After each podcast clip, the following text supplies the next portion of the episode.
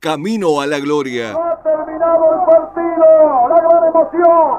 Están llorando los jugadores de Río Cuarto. A 50 años de la obtención de la Copa Becar Varela. El campeón argentino, el Imperio del Sur. Camino a la gloria. Llegó Río Cuarto.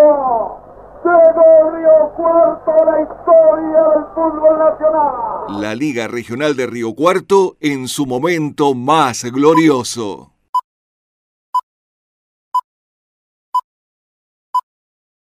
Noviembre de 1973.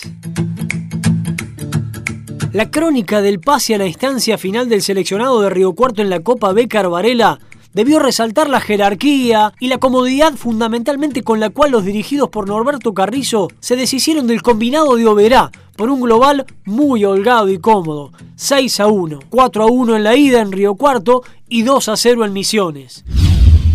Sin embargo, lejos de ser deportiva, la reseña fue policial. Oberá fue una historia aparte, esa es una historia aparte de, de, de, la liga y del camino que tuvimos allá. Increíble con todo lo que ocurrió dentro, fuera de la cancha, que hayamos venido con unos golpes nomás de, de unas gomeras con, y que no haya ocurrido nada.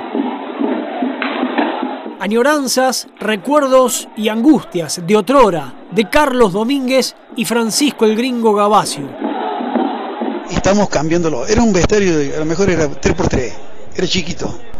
Los golpeos se pateaban ahí arriba. Y le digo, está el gringo Flecha como, como, capitán. Le digo, gringo, vení. Los dos así, vení para acá. Acá tenemos que salir. Si no salimos a la cancha, los matan acá adentro. Del vestuario a la cancha había más o menos unos 30 metros.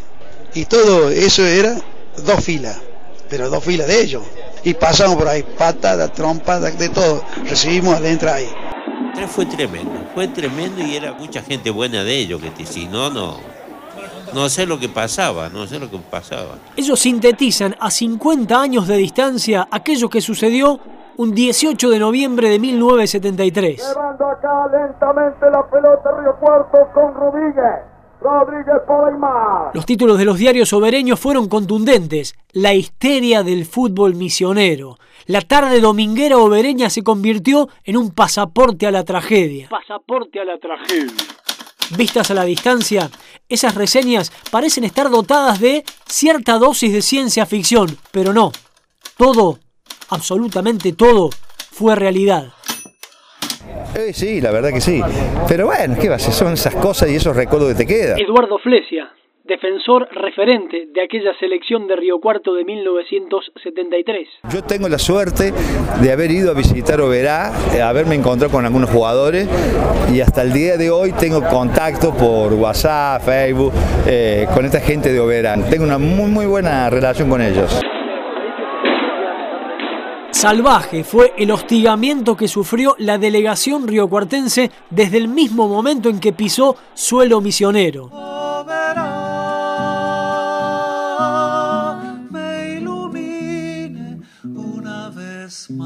¿Pero por qué? ¿Cómo entenderlo? Al parecer, según algunas versiones sobereñas, el malestar y ofuscamiento detonó a partir de un supuesto desprecio del público riocuartense hacia un tributo de un elemento típico, identitario de los misioneros de aquellas tierras. Porque acá vinieron ellos, vinieron regalando cosas en la tribuna y que la tribuna la tiró. Sí, perfecto, pero íbamos nosotros como jugador y nos recibieron tan mal que era bravo. La rotura de paquetes de hierba que simpatizantes habrían realizado en la antesala del partido que en la cancha terminó con un contundente 4 a 1 para Río Cuarto con los goles de Domínguez, Gavacio, Aymar y Arana, fue tomado como justificativo del montaje de aquello que fue denominado incluso como Operativo Venganza. Operativo Venganza. Por un pequeño pero revoltoso y violento grupo de obereños. Claro que al margen de esto han quedado los jugadores y cuerpo técnico de aquella delegación que disputó la semifinal ante Río Cuarto. Pero además pasaron cosas. El referí Rosarino, de apellido García, estaba comprado. Totalmente comprado. Cosas que reseña un riocuartense, desde hace mucho tiempo afincado en Oberá, es historiador, misionero, pero nació en estas tierras, vivió en Buldes y también en la localidad de Moldes. Se trata de Enrique Gualdoni Vigo. El clima se hizo muy bravo, muy, muy bravo de entrada, todos querían ganar. Eh, nuestra ida a Río Cuarto fue un poco inocentona. Eh, nos encontramos, para empezar, con el recibimiento magnífico. Nos esperaban, el señor Mendé era el presidente de la liga, nos esperaban con eh, atenciones de todo tipo, pero ya a la hora del partido se puso muy brava la cosa y realmente el clima era muy hostil a nosotros. Para colmo, hinchas obeleños, hinchas obeleños bastante atrevidos, también fueron a hacer macanas a Río Cuarto. Así que la cosa era general. Eh, cuando llegó la hora del partido el clima era prácticamente inaguantable en la cancha, pero lamentablemente un locutor obereño, ya ves que he hecho la culpa a todo lo que tiene. Un locutor obereño se le dio por decir que estábamos rodeados, que no nos dejaban salir, que era imposible, lo que era una mentira, no era cierto. Fíjate vos que eh, nuestros muchachos intimaron con las chicas Río Cuartense hasta las 12 de la noche en una confitería. Todo era armonía. Río Cuarto había ganado. Para mí, con trampa, pero había ganado. La hinchada había traído unos paquetitos de hierba como un souvenir para la gente de Río Cuarto. Norberto Bonino, actual periodista de la ciudad de Río Cuarto. Con 13 años, fue testigo presencial de aquella tarde de fútbol en la que Río Cuarto venció 4 a 1 en el Estadio Celeste a la selección obereña. Y la hinchada con total desprecio la rompió y la tiraba directamente al piso y la, tiró directamente al piso. Bueno, eso quedó muy grabado para la gente de, de Misiones, una gente que era bastante complicada en cada estadio que iba, y le juró que a la vuelta, cuando el partido se jugara en Oberá, iba a ser muy complicado. Y vaya si lo fuera. Aquel autoproclamado operativo venganza fue eso, una venganza que por muy poco no terminó en tragedia. En ese tiempo eh, yo creo que se vendía alcohol en las canchas y yo vi mucha gente que no estaba en un estado normal, que eran los que crearon el tumulto, ¿no es cierto? Y bueno, ya cuando llegamos en Posada esa noche que paramos la noche anterior ya nos alertaron que no, que no fuéramos directamente a jugar porque eh, nos estaban esperando y que no iba a ser nada fácil. La solvencia de García en el arco, la solidez habitual de una defensa ya acostumbrada, y Flesia, Contreras, Giordanino, la dinámica y buen pie de esa mitad de cancha con Pupo Domínguez, Allende, Aymar y la versatilidad, capacidad goleadora y fantasía de los delanteros, Carlos Rodríguez, Lamón Arana, debieron ser parte de la única crónica que deberíamos estar repasando en esta evocación de este camino hacia la gloria del seleccionado de Río Cuarto. Fue un partido que nos sorprendió a todos porque Oberá venía con, con muchos pergaminos y nosotros, este, vos viste que el, nuestro fue un equipo humilde que nos clasificamos a fuerza de sacrificio y, y buenos jugadores, ¿no es cierto? pero ese partido fue uno de los más fáciles de, que hemos este, habíamos disputado. Norberto Carrizo, director técnico del seleccionado de Río Cuarto en 1973. Era más fácil, 4-1 y 2-0. Y lo ganamos 2-0 allá. Así que digo, bueno, si, muchas veces hay, hay gente que te, te, hace eso para sacarte porque tenés menos. Pero si vos jugás bien, tranquilo, no te hace falta. ¿Qué es lo que se hace antes? ¿Qué es lo que es el fútbol? Un deporte. ¿Qué deporte es el fútbol? Es el fútbol. Entonces, ¿qué tiene que hacer? Jugar, jugar, jugar, Pero lejos de eso, lo que pasó en el retorno, en el partido de vuelta en Oberá, nos remonta a un reporte policial. Reporte policial de la jefatura de la Policía de Visiones. Ante lo sucedido en el escenario deportivo de fútbol, se confirma que 25 uniformados de la fuerza han recibido asistencia médica por lesiones de diversa consideración tras los enfrentamientos con hinchas locales. Entre otros padecimientos se registran las lesiones de Bruno Basante, jefe de la unidad regional que padeció lesión en el ojo izquierdo. No vayan a Oberá porque allá los van a matar. Y es en serio. ¿eh?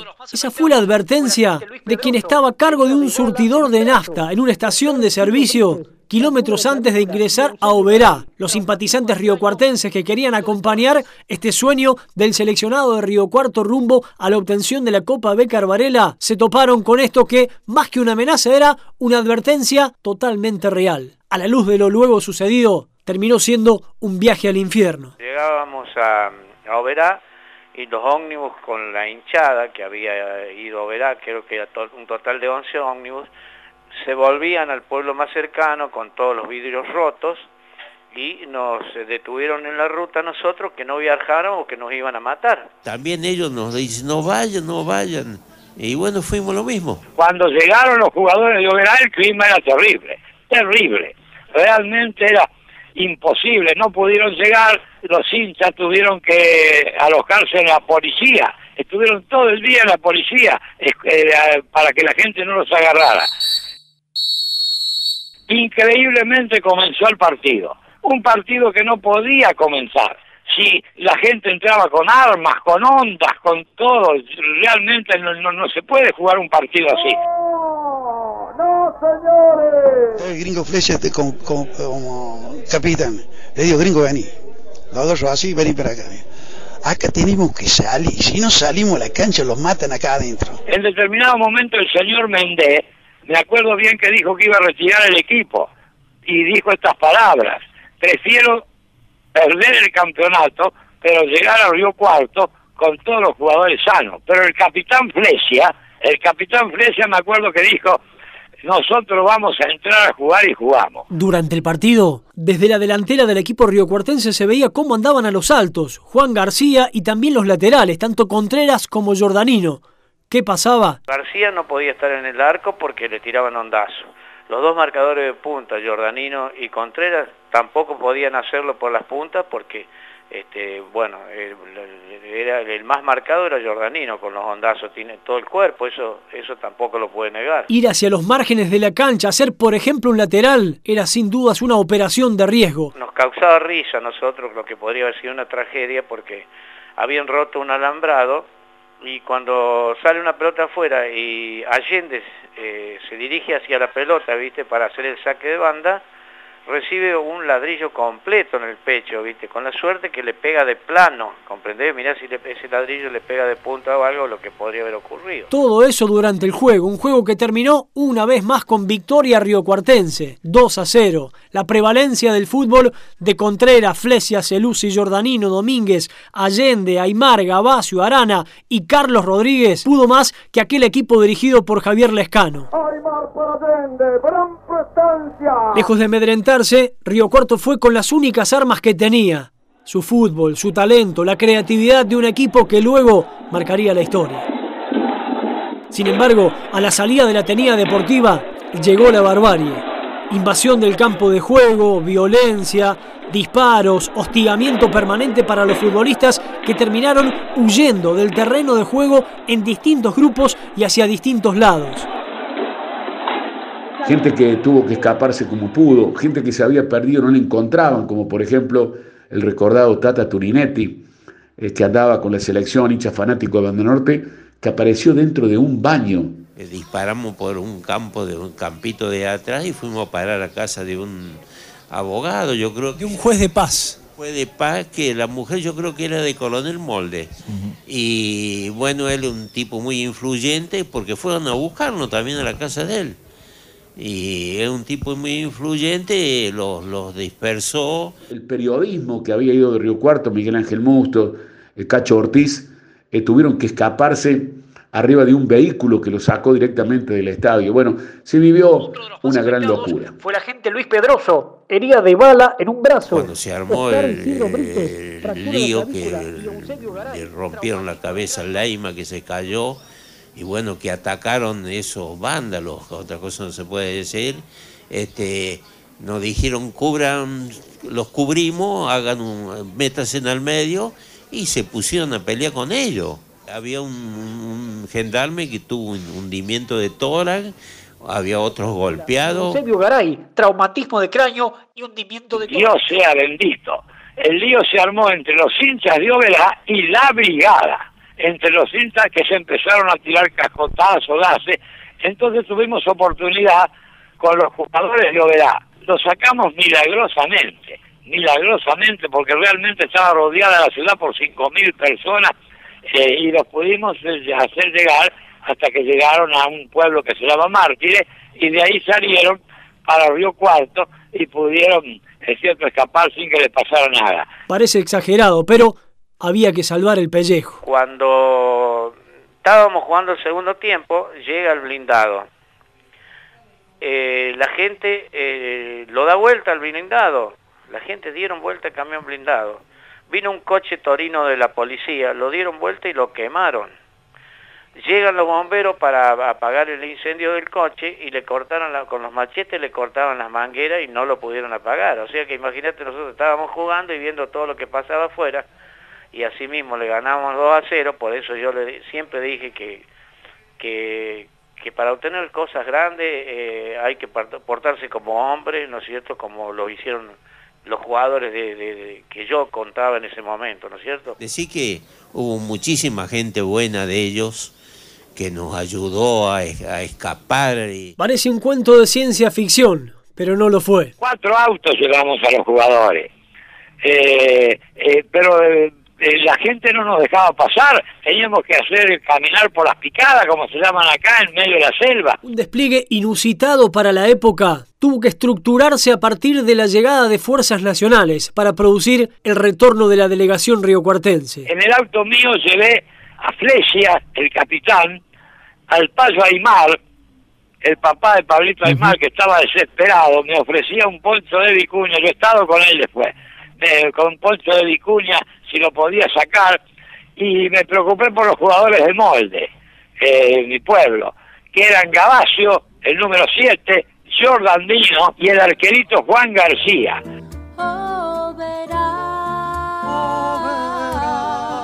Una vez en Río Cuarto, ya con la tranquilidad de saberse a salvo de aquella locura, la delegación riocuartense que logró la clasificación a la fase final de la Copa Becar Varela fue recibido por el intendente de la época, don Humberto Muñaini. En esa delegación, además de los futbolistas, claro estaba, tenía que estar él, el hincha número uno de la selección de Río Cuarto, Omar Antonio el Tata Tuninetti.